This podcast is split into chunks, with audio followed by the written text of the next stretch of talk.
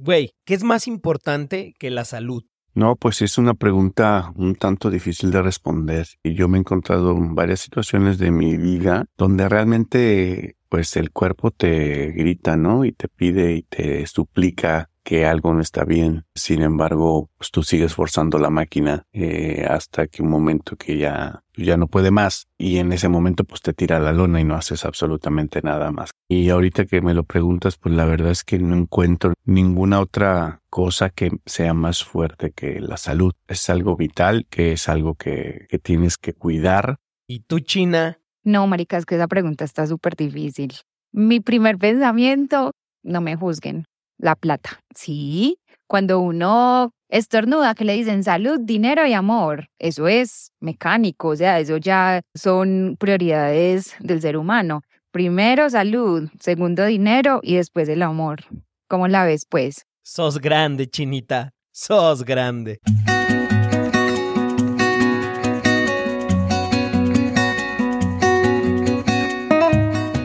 Bitácora 74, página 13.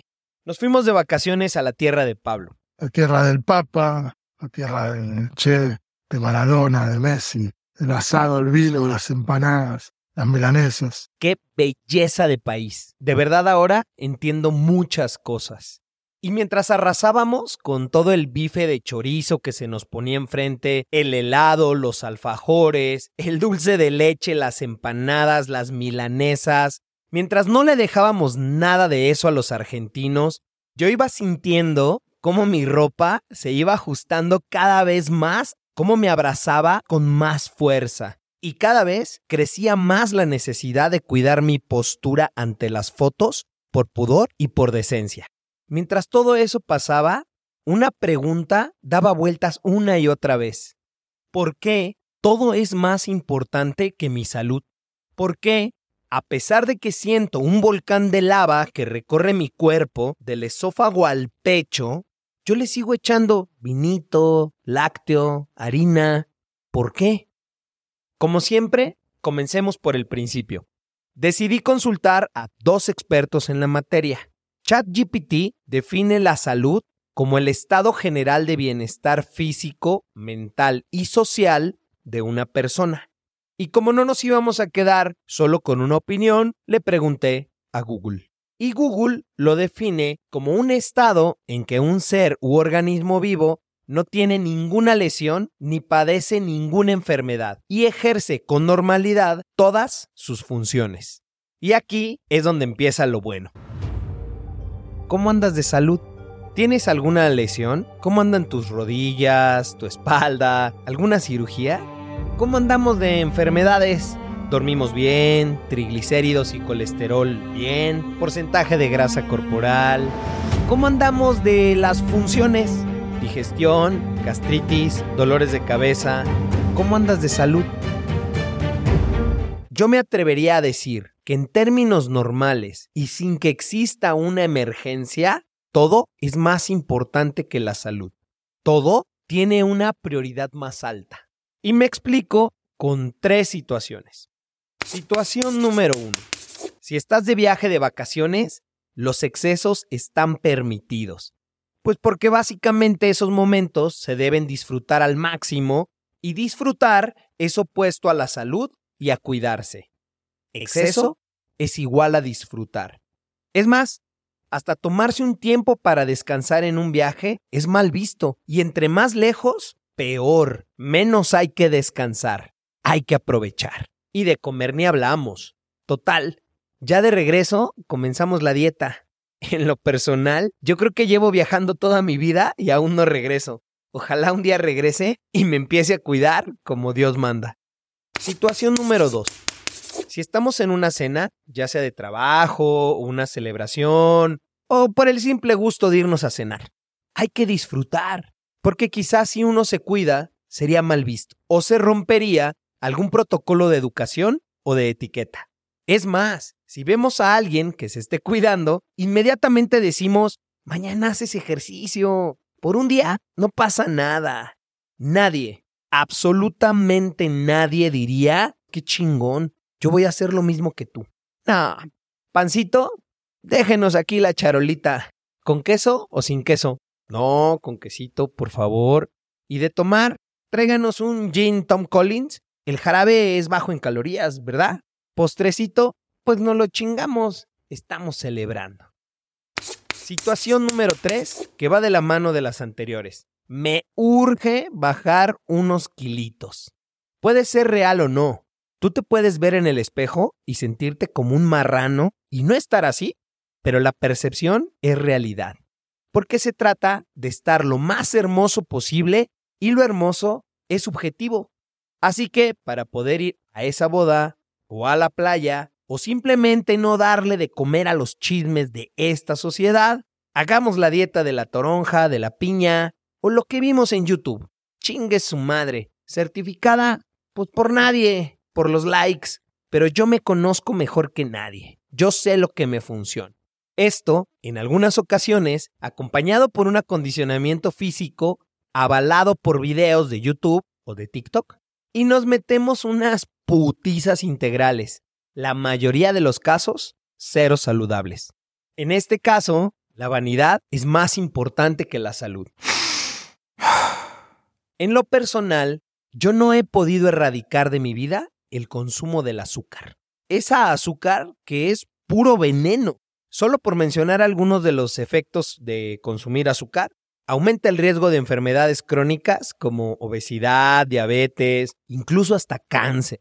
Causa inflamación, afecta la salud dental, o sea, caries, y afecta funciones cognitivas. Pero nos damos un gustito o dos, hay que exagerar, es solo un gustito. Pero es veneno, cabrón. No hay pedo. Nos vamos a dar un gustito con veneno. Muy extraño, ¿no? En este caso, el placer es más importante que la salud.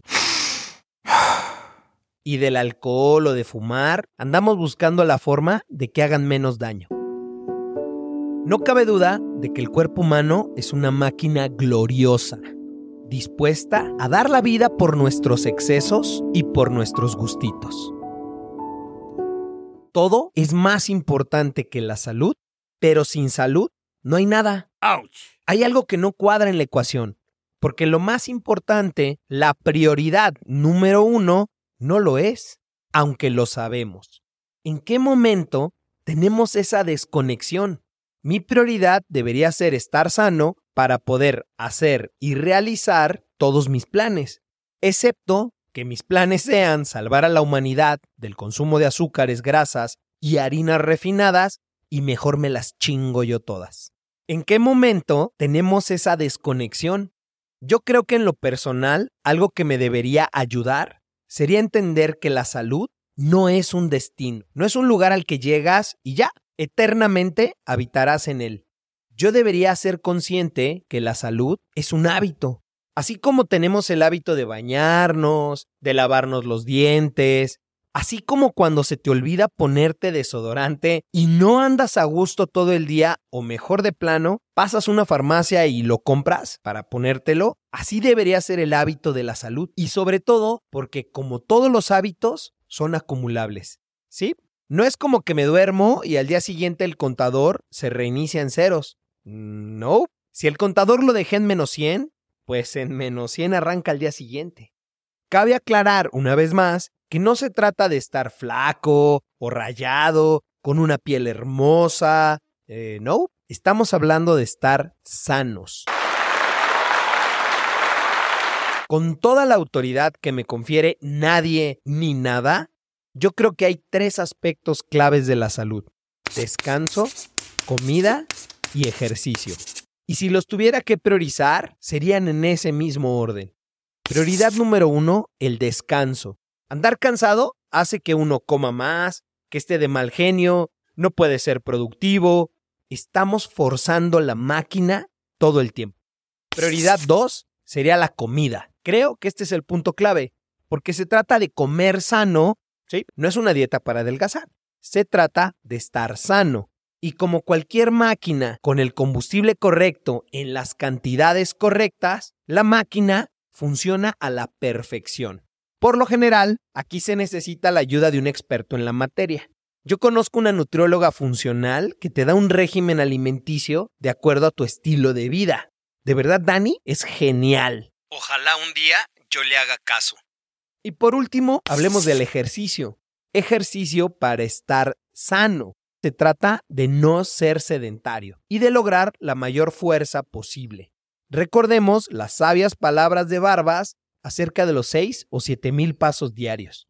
Si tú en la mañana te vas al gimnasio, haces tu rutina de pesas o te sales a rodar y además corriste 10 kilómetros en la mañana, pero regresas a la oficina y estás sentado 8 horas detrás de la computadora y regresas a tu casa a cenar y te acuestas a dormir, estás catalogado como persona sedentaria porque no estás en movimiento.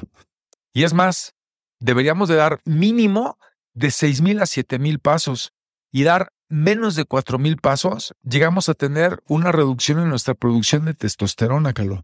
Ahí radica la importancia de mantenernos en movimiento.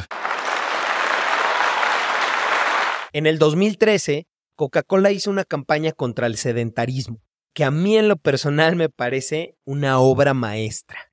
Coca-Cola ha sido acusada por años o por décadas de ser la culpable de la obesidad en el mundo. Y en el 2013 lanzó una campaña en donde dice, oigan, pero el problema no soy yo, el problema son tus hábitos. El comercial decía así. En el año 2030, el 58% de los adultos estaremos muy gordos, según las estadísticas. Gracias a ascensores, coches, sillas y ordenadores, seremos cada vez más sedentarios. En el año 2030, el 60% de la población vivirá en ciudades y pasaremos sentados o acostados la mayor parte del tiempo. A pesar de todo, seguiremos estresados y el 20% dormiremos mal. Ese año, el 60% de los niños probablemente no habrán visto una vaca y los malos hábitos alimentarios seguirán existiendo. Así será nuestro mundo en el año 2030, según las estadísticas.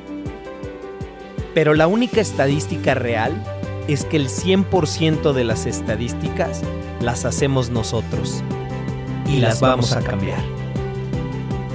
Así que si el 100% de mis estadísticas dependen de mí, las vamos a cambiar. Yo soy Calo García y recuerda no se te vaya ni un día sin pena ni gloria.